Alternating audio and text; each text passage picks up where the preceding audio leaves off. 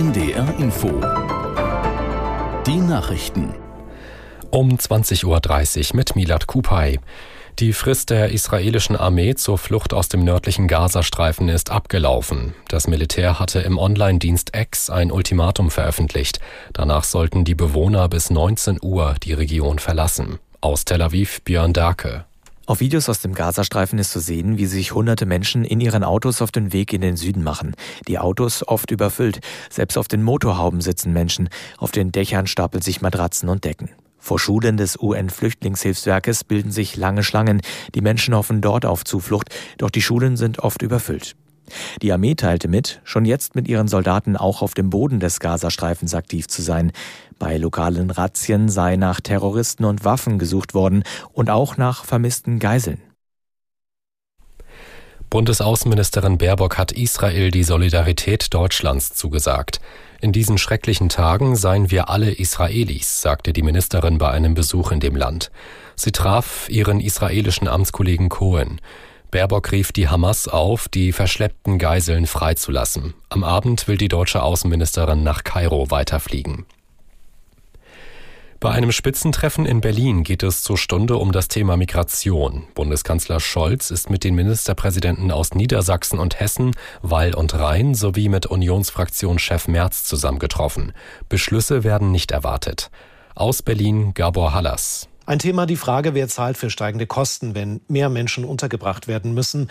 2022 kamen etwa 15 Milliarden Euro vom Bund. Der Bundeskanzler kann sich einen atmenden Deckel vorstellen, heißt also etwas mehr zu bezahlen. Der Regierungssprecher sagte aber an die Adresse der Länder, niemand könne sich in die Büsche schlagen. Der hessische Regierungschef Rhein dankte dem Bundeskanzler für die Einladung, sieht in dem Gespräch aber nur einen ersten Schritt. Das Wichtigste sei, dass Maßnahmen ergriffen würden, dass weniger Menschen kommen. Nordkorea hat Russland nach Erkenntnissen der USA große Mengen Militärgerät geliefert. Der Sprecher des nationalen US-Sicherheitsrates Kirby sprach von mehr als 1000 Containern, die per Schiff nach Russland gebracht worden seien. Die USA veröffentlichten Satellitenaufnahmen. Die Ausrüstung und Munition wird Russland vermutlich im Krieg in der Ukraine einsetzen.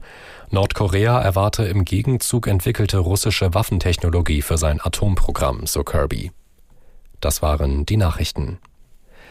Das Wetter in Norddeutschland in der Nacht oft bedeckt, zeitweise regnerisch, mitunter gewittrig, später von Nordfriesland und der Nordsee her nachlassend, Tiefstwerte 15 bis 9 Grad.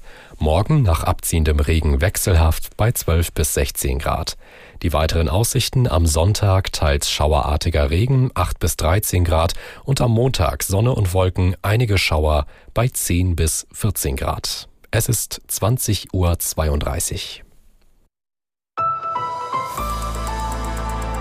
NDR Info Shabbat Shalom. Das Magazin. Und dazu begrüßt sie Almut Engelin. Herzlich willkommen. Der Massenmord der Hamas an israelischen Männern, Frauen und Kindern, überwiegend Zivilisten, sollte alle Menschen betreffen, aber besonders betrifft er Jüdinnen und Juden in der ganzen Welt. Wenn in dem kleinen Israel in zwei Tagen über tausend Menschen ermordet werden, entsprechen dem zehntausend Opfer im zehnmal so großen Deutschland. Man denkt an die Toten, die Geiseln und ihre verstörten Angehörigen oder an Söhne und Väter, die jetzt eingezogen werden und vielleicht demnächst Häuserkampf in Gaza führen müssen. Doch auch hier in Deutschland stellen sich bange Fragen. Wie spreche ich mit meinen Kindern über diese Gewalt? fragen jüdische Eltern. Wie bereite ich sie vor auf verbale Angriffe auf dem Schulhof, wie sie oft kommen, wenn offener Krieg herrscht zwischen Israelis und Palästinensern? Jona Simon ist Rabbiner in Niedersachsen, zuständig für Gemeinden in Hildesheim, Hameln und im Landkreis Schaumburg sowie für Studierende am Abraham Geiger Kolleg. Jona Simon, wir zeichnen dieses Gespräch am Donnerstagabend auf. Wie geht es Ihnen selbst mit der Situation? Ja, nicht so gut natürlich. Also ich muss mit meinen zwei Kindern irgendwie darüber reden, die nun als Kinder einer ukrainischen Mutter schon eine indirekte Kriegserfahrung mitmachen. Wenn ich nachts irgendwann wach werde, ich gucke einfach